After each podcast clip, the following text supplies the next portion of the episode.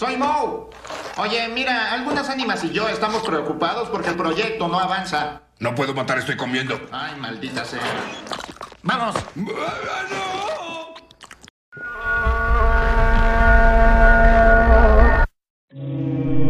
Interrumpimos su programación habitual para informarle que está entrando en la dimensión de largos días y plácidas noches.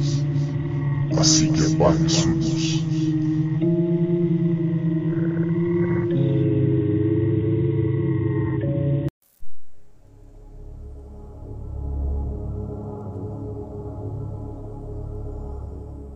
Bienvenidos a otro capítulo más de Largos días y plácidas noches, el lugar donde hablamos de historias de terror, relatos poco conocidos o casos extraños.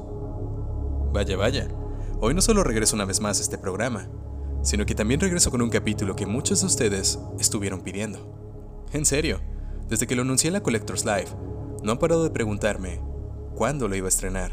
No solamente en los comentarios de TikTok del respectivo video de la Collectors Live, que por cierto, les recomiendo que lo sigan en su TikTok, con el nombre de arroba collectorsmx. Y no solamente en su TikTok, sino también en su página de Facebook, con el nombre de Collectors Toycon. Muchas gracias por la entrevista y por haberme invitado en su programa. Que por cierto, para aquellos que quieran ver la entrevista, lo pueden encontrar en su canal de YouTube, con el nombre de Collectors Toycon. Y bueno, este capítulo se pudo hacer gracias a que un amigo de España, conocido como Movie Art, que igual les recomiendo que lo sigan en su Instagram, ya que sube muchos efectos especiales muy chidos. Bueno, él me recomendó esta historia, que aunque es algo vieja, igual no es muy conocida fuera de España. Y él y sus amigos que le contaron del caso, se la compartieron para que yo pudiera contárselas a todos ustedes esta noche. Que por cierto, un saludo no solamente para Art, sino para toda España y para todos los miembros de la Collectors también. Agradezco mucho que cada vez seamos más en este programa. Y también les agradezco mucho a ustedes, querido público, por seguirme escuchando y permitirme seguir contándoles todas estas historias extrañas y casos aterradores cada mes. Pero bueno, ya fueron muchos agradecimientos y saludos, y pasemos a contar el caso de esta noche. Pero no sin antes comentarles que me pueden seguir en mi cuenta de TikTok como arroba trauma of the night y también en mi cuenta de Instagram con el mismo nombre, Trauma of the Night. Y ahora sí, sin más retrasos, iniciemos con la historia de esta noche, que es el aterrador caso de Svetlana Orlova, o también conocido como el perturbador episodio del diario de Patricia. Comenzamos.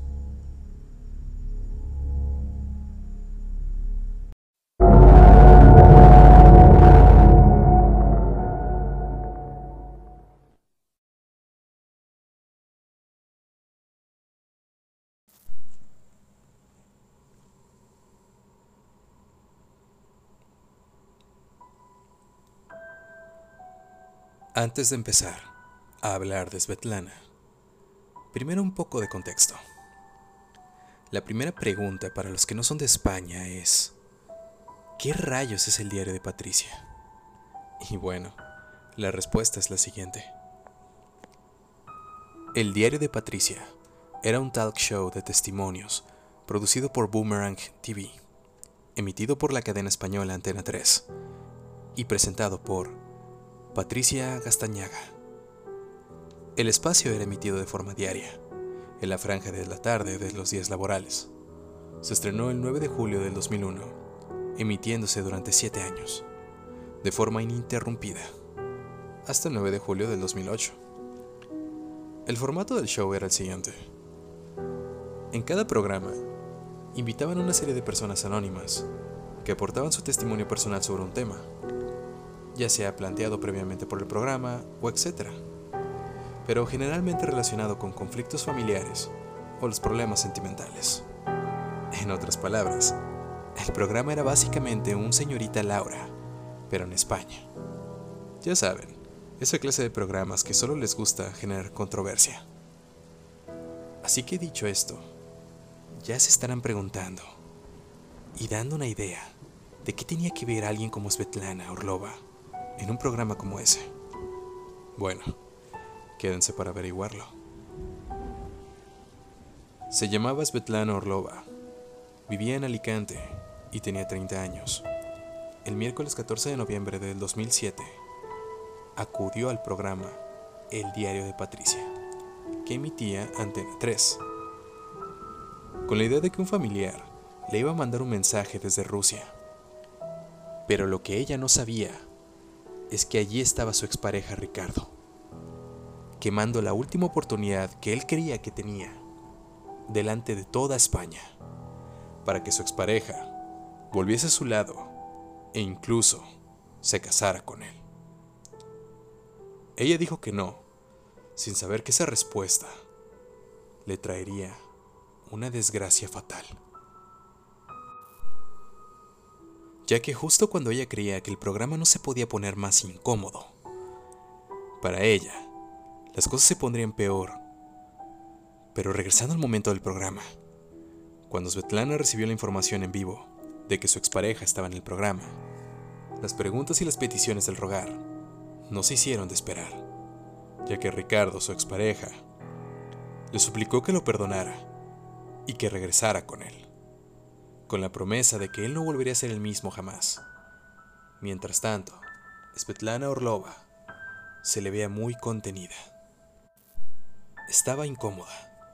Lo más probable es que tenía miedo, pero no lo dijo. Su exnovio Ricardo, Navarro, le pedía delante de toda España retomar la relación e iba mucho más allá. Intentó que ella aceptara casarse con él, hincado, la rodilla en el suelo mientras le ofrecía un anillo. Svetlana, por otra parte, estaba rígida, mientras la presentadora insistía. Svetlana, di algo. Ella simplemente respondió, no. Un no tímido, pero firme. Lo que sucedió en aquel programa hace 13 años sería impensable hoy. Créanme cuando les digo que ver de nuevo esas imágenes, imágenes que después de conocer el fatal desenlace, te pone la sangre helada del susto. Porque en YouTube están los videos de ese capítulo del diario de Patricia. Búsquenlos y vean con sus propios ojos la expresión de miedo e incomodidad de una persona que quería dar vuelta de página y continuar con su vida, pero que desgraciadamente para ella, su pasado aún la seguía. Y lo más perturbador del caso es que se conoció días más tarde que el mes anterior, el 31 de octubre, Ricardo había sido condenado a 11 meses de prisión y dos años de alejamiento de Svetlana por un delito de maltrato de obra sin lesión. La sentencia no era firme, y ni siquiera el condenado estaba, pues por así decirlo, consciente de haber recibido la notificación, porque la policía no se lo había podido entregar al no hallarse este en su domicilio. Qué conveniente. Pero no era la primera vez que ella tomaba medidas contra su maltratador. En marzo de ese mismo año, ya le había denunciado por robarle unos documentos e impedirle salir de casa, tal y como se menciona en el periódico de España, conocido como El País. Al mes siguiente, Svetlana volvió a vivir con él y pidió que se archivara la denuncia, por así decirlo.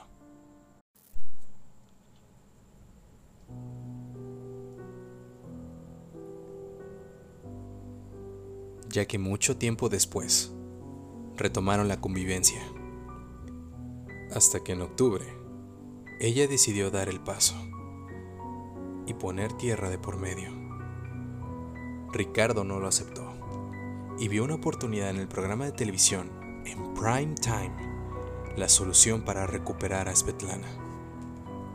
El asunto no salió como esperaba, ya que a pesar de las súplicas de Ricardo hacia Svetlana, estas no surtían efecto y Ricardo se ponía internamente más desesperado.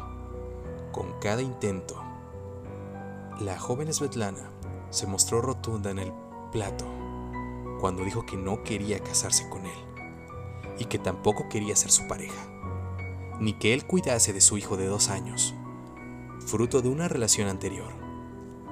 Aún así, nadie sospechó que entre aquellas dos personas que tuvieron que permanecer sentadas al lado durante el resto del programa, había una relación de maltratos.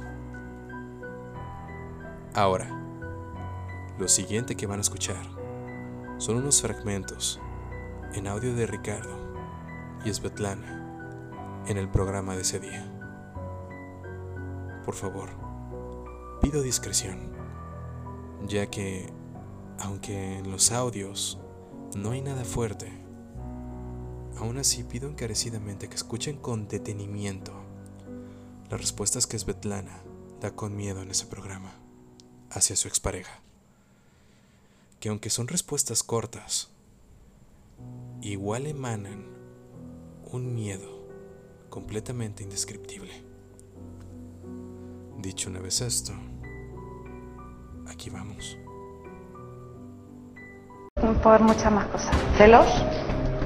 Por parte de él, sí. ¿Es ese- ¿Ha sido uno de los motivos por los que has acabado la relación? Bueno, hay muchas más cosas. Hay muchos motivos. Muchos, muchos. Ricardo está aquí y quiere hablar contigo. Un aplauso para él. Eres todo para mí. Todo. Todo. Sin ti no. No hay nada. Acéptalo. La vida es una. Y quiero vivirla contigo. Bueno, Svetlana, di, di algo. Estamos todos aquí en vilo.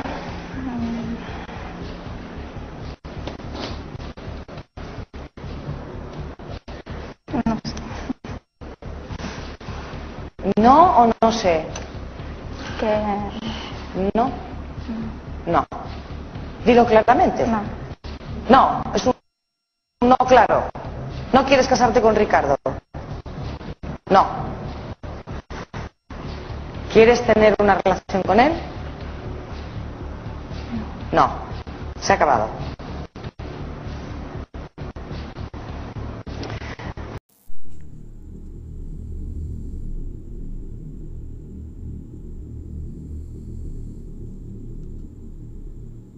Desgraciadamente, cinco días después, el programa salió el 14 de noviembre de 2007. Ella fue asesinada el 19 de noviembre. Él se presentó en su casa como venganza por decirle que no en la televisión nacional. Ricardo la degolló sin contemplaciones en el portal de su casa del centro de Alicante. Él le clavó un cuchillo en el cuello dejándola muerta en su piso y dejando solo a su hijo. Su hijo tenía dos años cuando su madre fue asesinada. El asesinato machista de Svetlana acaparó todas las portadas de los medios de comunicación en aquellos fatídicos días de noviembre. Su verdugo había expuesto la vida de ambos en la televisión, llegando a confesar ante Patricia Gastañaga, la presentadora del programa, que era un poco celoso y que la agobiaba, siguiéndola, yendo detrás de ella, vigilándola en un momento dado. Situaciones que hoy en día nadie del mundo dudaría a la hora de tacharlas de lo que son en realidad, un terrible acoso. Ricardo al final fue condenado a 21 años de prisión. Así que ahora le faltarán unos 9 años, en teoría. En aquel momento tenía 30 años y ahora tiene sobre unos 42, más o menos. Al final, por muy doloroso y triste que suene el caso de Svetlana, al final sirvió como ejemplo en aquellos años para despertar a la gente de España que los feminicidios eran no solamente reales, sino que ya iban en aumento, creando así conciencia social para poder erradicar aún esto en lo que hoy en día todos los países del mundo tienen desgraciadamente todavía y que con todo el dolor de mi corazón lamento decir que no se ha podido erradicar en su totalidad. Desafortunadamente no tengo nada más que añadirles a todos ustedes tras el final de esta historia, mi querido público. Lo último que puedo decirles a todos ustedes, no como consolación, sino como mensaje para el futuro, es que si ven alguna injusticia, algún signo de acoso o maltrato de algún tipo sin importar el sexo de la persona, por favor, no se lo callen, ya que en este mundo en el que vivimos hay demasiadas injusticias. Para tristeza de este narrador, que les ha contado toda clase de historias en este programa, ustedes ya saben que al final, no muchas de estas personas tienen el valor de no solo defenderse, sino de salvarse a sí mismos. No todos tienen esa habilidad. Recuerden que hay que apoyarnos el uno al otro, que aunque si hay muchas injusticias y verdaderos monstruos allá afuera, recuerden que los buenos somos más. Solo que no destacamos mucho y mucho menos relucirlo en su totalidad. Eso es lo que hay que hacer. Recuerden que al final, para que el mal gane, las personas buenas no tienen que hacer nada. Y con este mensaje concluimos el capítulo de esta noche, querido público. Sí, ya sé, tal vez fui un poco cursi con lo último que dije. Pero recuerden que todo lo que les digo, fuera de las historias, es cierto. Y que siempre les pido que se cuiden allá afuera. Porque uno nunca sabe qué clase de cosas puede encontrar uno allá afuera. Los quiero y les agradezco por todo su apoyo a esta comunidad que hemos podido crear gracias a ustedes. Ustedes son la razón por la cual sigo haciendo estos capítulos. Y recuerden que si tienen alguna historia que quieran que investigue y cuente en este programa, ya sea real o de ficción, pueden recomendármela mandándomela a mi Instagram, que es arroba trauma of the night. Y también pueden seguirme en mi TikTok del mismo nombre, Trauma of the Night. Así que yo soy su anfitrión, mejor conocido como Trauma, despidiéndome de ustedes con la mítica frase de que tengan linda noche.